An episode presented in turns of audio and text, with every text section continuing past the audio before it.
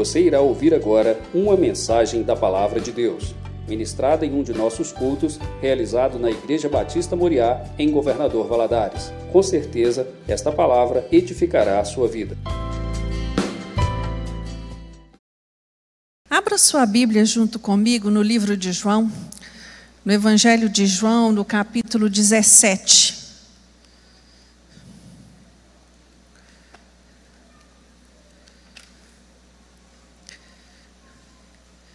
Eu gostaria de meditar com vocês hoje a respeito da oração. Esse é um tema que me chama muito a atenção. O tempo que Jesus empenhou em ensinar seus discípulos a orar, tentando mostrá-los a eficácia, a necessidade, a, o valor que a oração tem na vida do crente.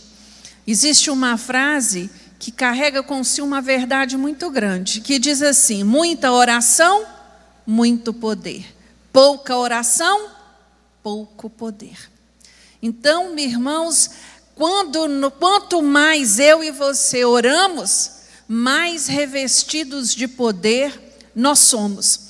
E aqui no capítulo 17 do Evangelho de João, encontra-se uma oração muito especial feita por Jesus, mas a partir do capítulo 13 do Evangelho de João, esse momento é aquela quinta-feira derradeira, é aquele tempo ali aonde Jesus está reunido com seus discípulos, instruindo as últimas as últimas palavras antes de sofrer não é o martírio da cruz, antes de ser preso, antes de ser traído, e ele está ali reunido com seus discípulos no cenáculo, né? ele já havia lavado os pés dos seus discípulos, já havia explicado para eles o significado daquilo, já havia falado com eles a respeito de, por, através de vários símbolos, mas nessa oração agora, ele vai falar de uma forma direta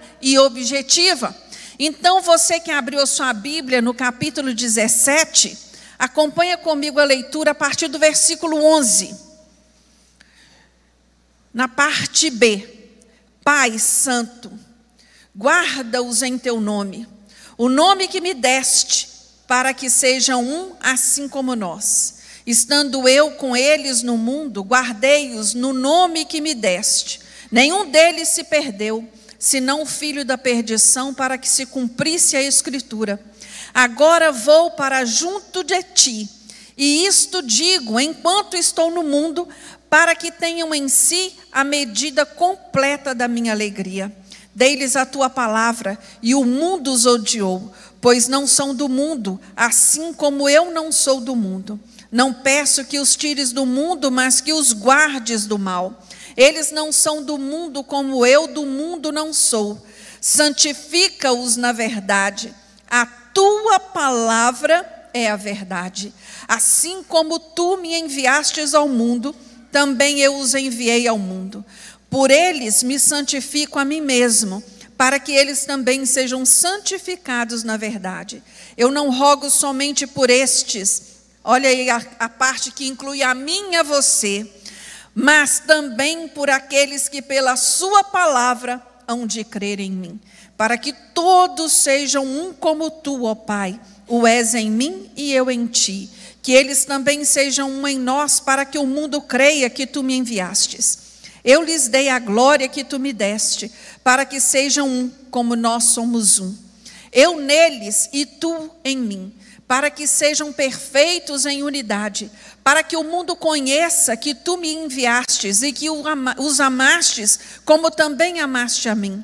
Pai, quero que onde eu estiver, estejam também comigo aqueles que me deste, para que vejam a minha glória, a glória que me deste, porque me amastes antes da criação do mundo.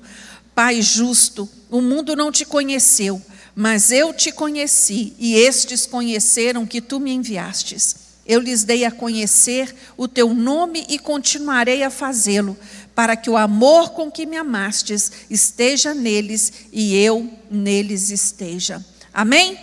Fecha seus olhos um minutinho só. Peça ao Senhor para te dar entendimento, discernimento a respeito da palavra. Senhor, nós te louvamos, nós te damos graças, Deus, por esse tempo tão precioso na tua casa.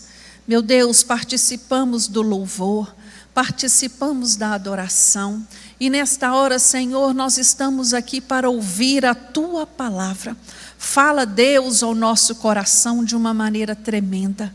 Ô oh, Senhor, fala ao coração dos meus irmãos que estão nos ouvindo nesta hora. Alcança cada um deles de uma maneira especial. Que a tua palavra venha gerar fruto no coração de cada um dos ouvintes nesta noite. Meu Deus, venha inundar este lugar com a tua presença. Venha falar e fazer maravilhas no nosso meio. É a nossa oração no nome de Jesus. Amém. O Evangelho de João se preocupou em descrever Jesus como Verbo, o Verbo de Deus, o Verbo que se fez carne. João, todo o Evangelho de João, ele vai abordar a, a, a divindade de Jesus, ele vai trazer detalhes sobre a divindade de Jesus. E aqui nós vemos, através do Evangelho de João e de todos os outros evangelhos, que as palavras de Jesus e seus ensinos, elas transmitiam o quê? A vida de Deus. E essa, e essa oração fala disso, não é? Para que eles saibam quem tu és, para que eles te conheçam. Né?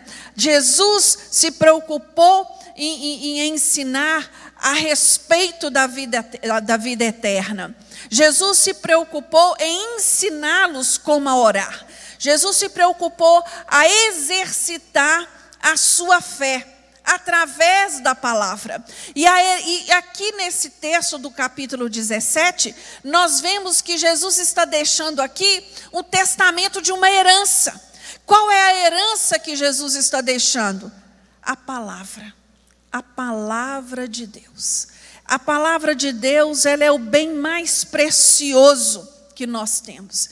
E quando nós nos apropriamos dela, através do Espírito Santo, que faz ao, dá a, a, a luz ao nosso entendimento, né? Esta palavra, ela vem como uma verdade que nos transforma, que nos confronta.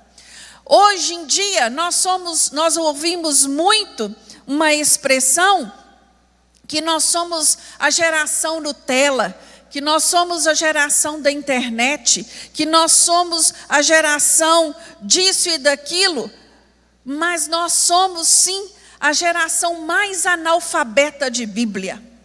É triste essa verdade, mas é.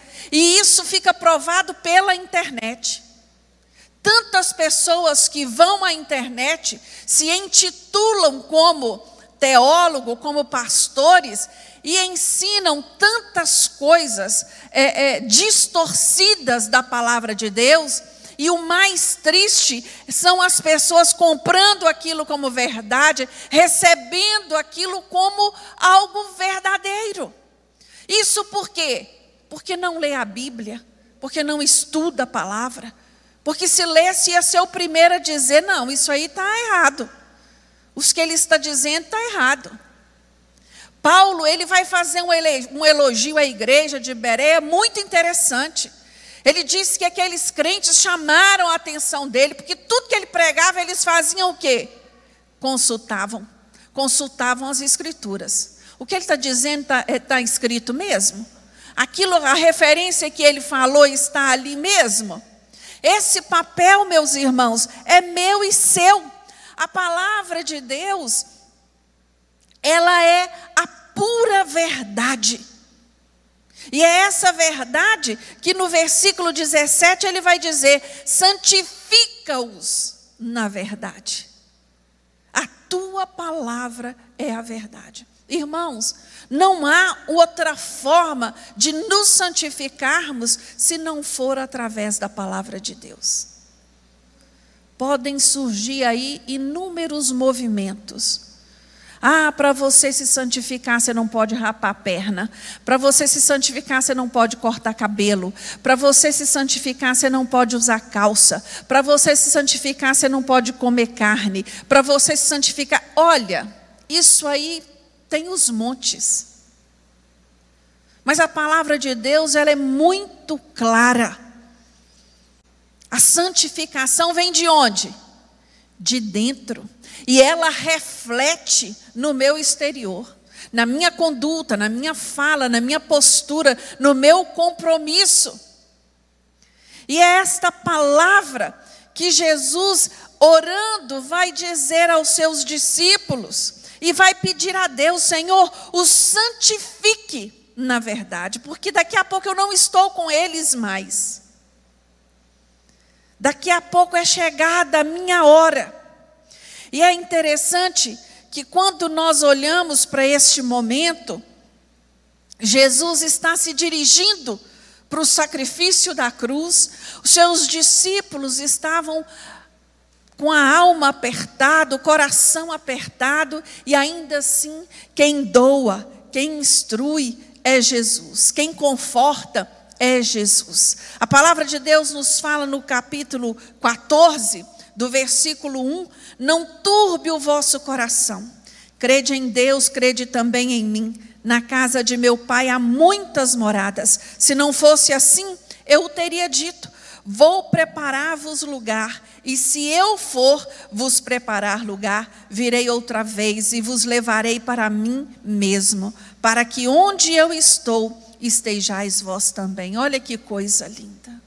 Essa é a nossa esperança nós temos certeza de que Jesus vai voltar para nos buscar. Amém?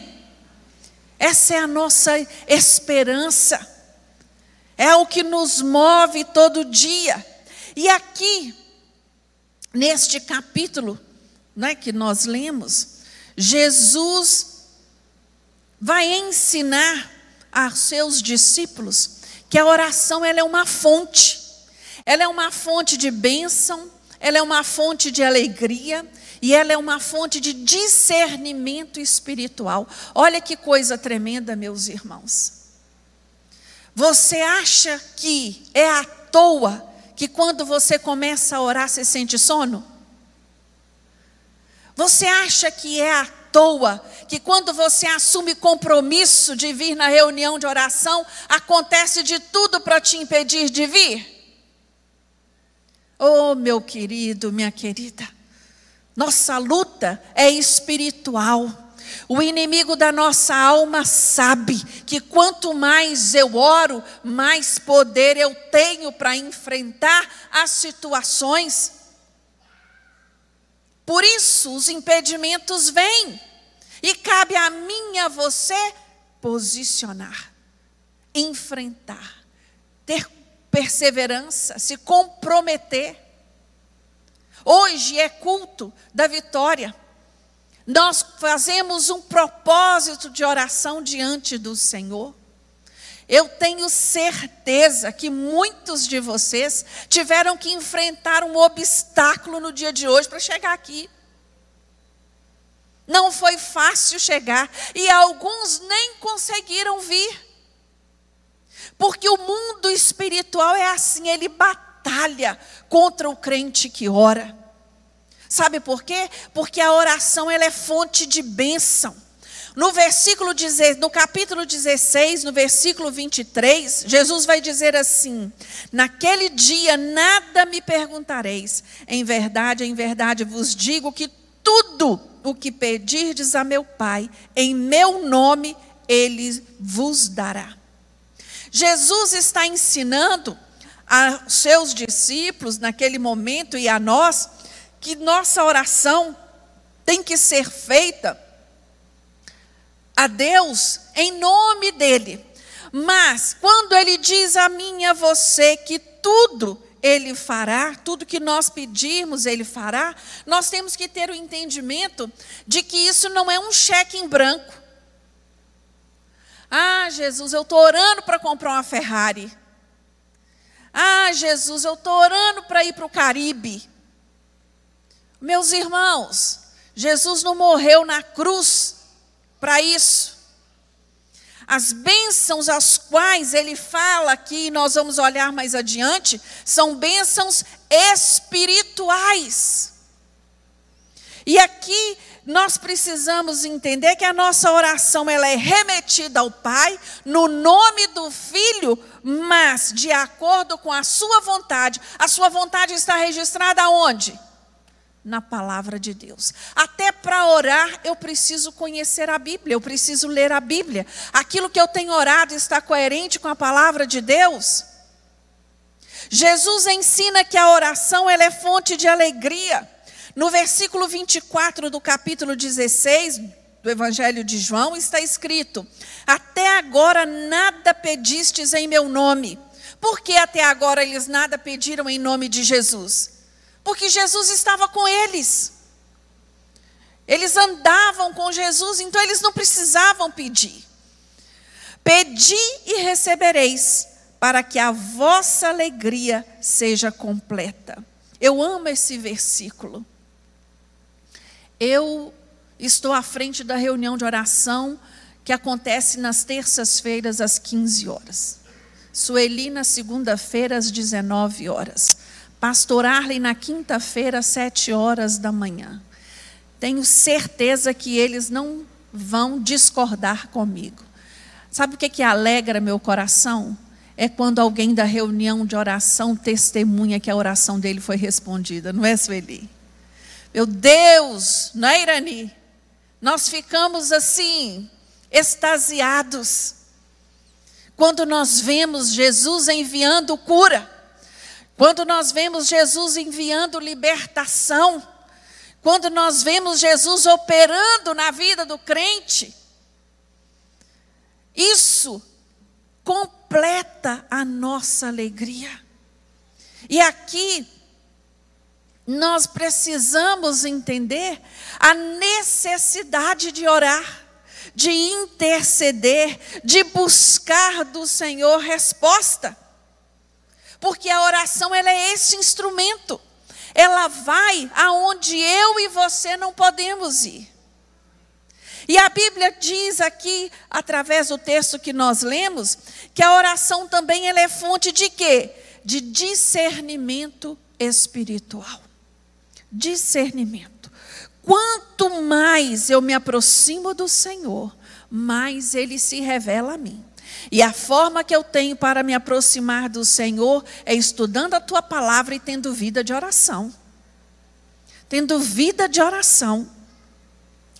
A palavra de Deus nos fala em Romanos 8, 34.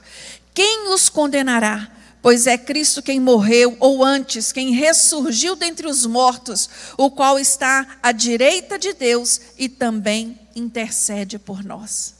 Meus irmãos, é maravilhoso sabermos que Jesus, ele é o sumo sacerdote, aquele que intercede a meu favor e a seu favor diante de Deus. Eu fico maravilhada porque quando Jesus esteve aqui caminhando na terra, Jesus teve a, a, a oportunidade de reconhecer, de vivenciar as dificuldades do homem, as limitações do homem. Ele viveu nesse ambiente que é impregnado pelo pecado e que nos afeta de uma forma direta.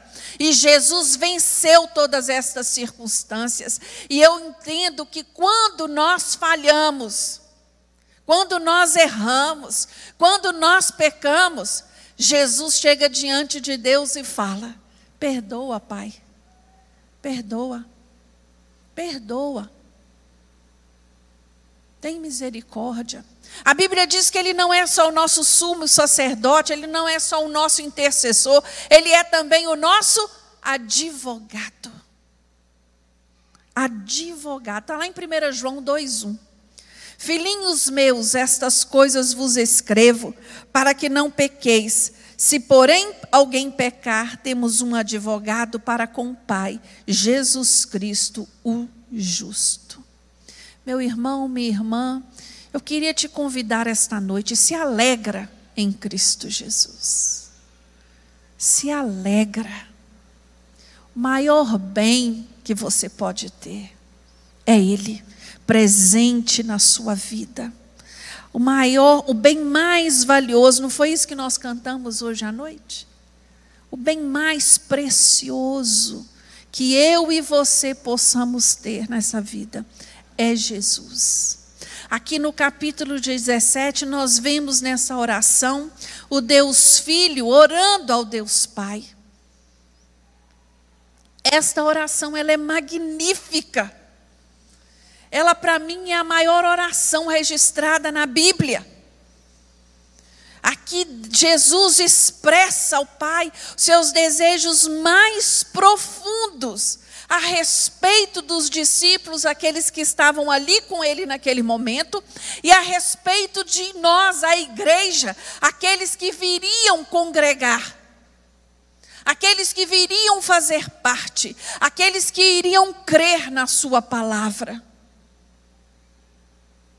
Todas as petições de Jesus nessa oração são por bênçãos espirituais.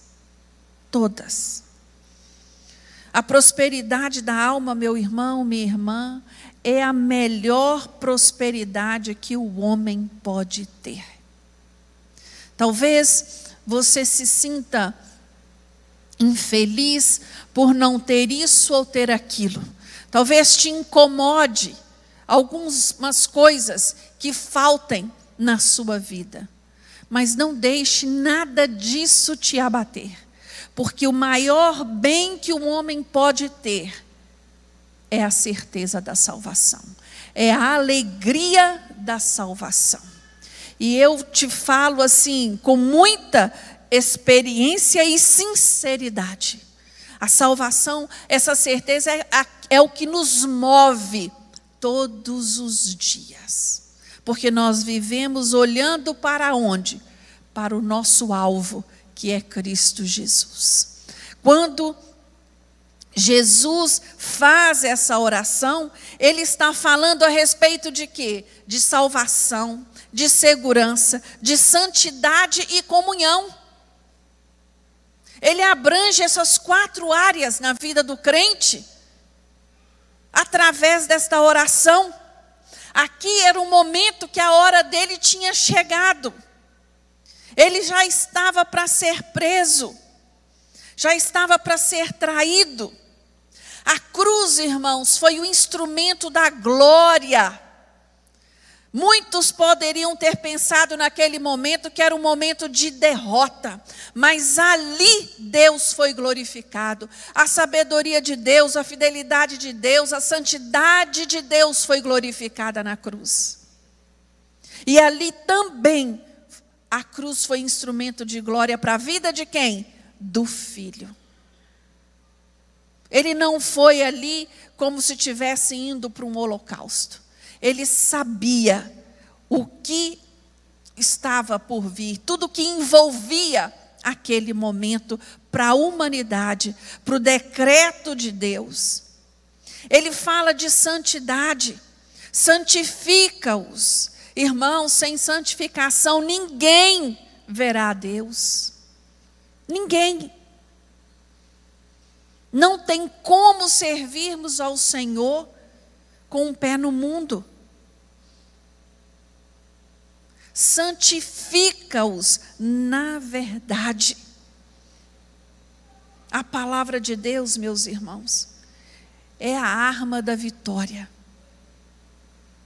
todas as vezes que você estiver angustiado, entristecido, afligido, começa a meditar na palavra, vai falando a palavra de Deus, vai repetindo a palavra de Deus, vai falando em voz alta. Eu tive uma experiência muito especial com a palavra de Deus uma vez no hospital. Eu havia passado por uma cirurgia e numa cirurgia de emergência, uma situação bem complicada. E, e, e, eu já havia voltado da anestesia, mas passando mal e sendo medicada, e os medicamentos parecia que não davam efeito, e eu comecei a sentir uma agonia dentro de mim. Uma, um, um, eu não sei explicar o que eu estava sentindo naquele momento. E ali eu fechei os meus olhos e comecei a meditar no Salmo 123. E fui falando com Deus. E, foi, e fui repetindo a palavra de Deus. Para mim, para eu ouvir. Não para lembrar Deus, mas para que a minha alma se lembrasse. Meus irmãos, foi a mesma coisa que jogar água no braseiro. Minha alma se acalmou, o meu corpo se acalmou. E eu te falo por experiência, há poder nesta palavra. Há poder na palavra de Deus. Experimente profetizar a palavra de Deus para a sua vida. Exercitar aquilo que está na palavra para a sua vida. Nós estamos aí com um projeto da leitura bíblica. Eu não sei se você já pegou o seu livrinho. O que nós mais buscamos fazer aqui na igreja é motivar os irmãos a ler a Bíblia. Sabe por quê?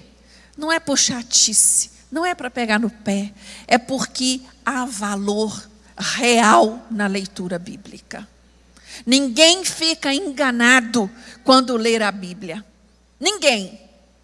Ninguém é levado de um lado para o outro com vento, com, nesses ventos de doutrina, quando ele conhece a palavra de Deus. Por isso, faça um propósito com o Senhor nesse ano de 2024. Eu quero ler a palavra eu quero conhecer a palavra, eu quero ler novamente a palavra. Não importa quantas vezes você já leu, esta palavra ela é viva, ela é eficaz. Cada vez que você lê, o Espírito Santo te transmite uma mensagem nova. Não é assim? É, é tremendo isso. E isso acontece na vida do crente, aquele que é comprometido com a palavra. E a última área que ele abrange nesta, nesta oração é a unidade. E ele vai falar: Eu quero, irmãos, eu quero, Pai, que eles sejam um só, como eu sou contigo. Eu gosto muito de enfatizar esse assunto de unidade, porque quando Jesus fala de unidade, ele não está falando de uniforme. Você entende a diferença entre as duas coisas? Ele está falando de unidade na sua fé, unidade no amor a Cristo, unidade na comunhão uns com os outros. Então eu queria te convidar nesta hora a dar as mãos ao irmão que está do seu lado. Fica de pé, por favor. Nós devemos ser constante na nossa posição contra o mundo. Por isso, nós precisamos estar unidos neste propósito, sem ficar aí tutibiando. Não existe unidade fora da verdade. O mundo, ele prega aí uma unidade ecumênica, totalmente contra a Bíblia. Totalmente contra. A Bíblia em nenhum momento abona esse tipo de unidade. Nem todos os caminhos levam a Jesus, a Deus, só Jesus. Então que nós tenhamos este entendimento. Meu irmão, minha irmã, eu posso ser diferente de você, o meu gosto pode ser diferente do seu, a minha fala pode ser diferente da sua, mas uma coisa nós somos unidos, nós amamos Jesus. Nós amamos a palavra de, de Cristo, nós amamos a igreja, nós entendemos que o nosso inimigo é Satanás, não é o irmão, nós estamos juntos para saquear o inferno, aleluias, amém? Fecha seus olhos agora, levanta sua voz ao Senhor e fala com Ele: Senhor, eu quero ser cheio da tua alegria nesta noite. Eu quero ser reavivado eu quero ter vida de oração, eu quero ter compromisso com a oração. Eu quero ser experiente na oração. Eu quero vivenciar todas as bênçãos que a oração tem para a minha vida. Aleluias. Te louvamos, Deus. Ah, Senhor, muito obrigado. Obrigado porque a tua palavra ela é viva. Ela fala o nosso coração de uma maneira tremenda, direta, simples e objetiva. Meu Deus, nós estamos aqui reunidos na tua presença para te dizer que nós te amamos, para te dizer que tu és a razão da nossa alegria. Se alguém entrou aqui nesta noite, meu Deus, com o seu coração abatido, que ele seja renovado do gozo do Espírito Santo. Meu Deus, a tua palavra nos diz que a tua alegria é a nossa força, que cada um dos meus irmãos sejam renovados na força da tua alegria no nome de Jesus nesta noite, que bata em retirada todo espírito de depressão, todo espírito abatido. Meu Deus, renova a força, renova o ânimo. Meu Deus, dá dá discernimento, dá entendimento das batalhas espirituais que nós temos enfrentado nestes últimos dias. Levanta um povo valente, meu Deus, comprometido com a oração, um povo que seja em coluna de intercessão na sua igreja, que seja coluna de intercessão na sua casa. Pessoas que nós possamos contar na oração no nome de Jesus. Ah, Deus, muito obrigado. Obrigado, Senhor, porque o Senhor lembrou de nós ali naquela oração, naquele momento tão crucial, horas antes da, da sua prisão, e o Senhor intercede por nós. Muito obrigado, Deus. Obrigado porque temos sido alcançados pelo Senhor. Aleluias. É no nome de Jesus que oramos e te agradecemos. Amém.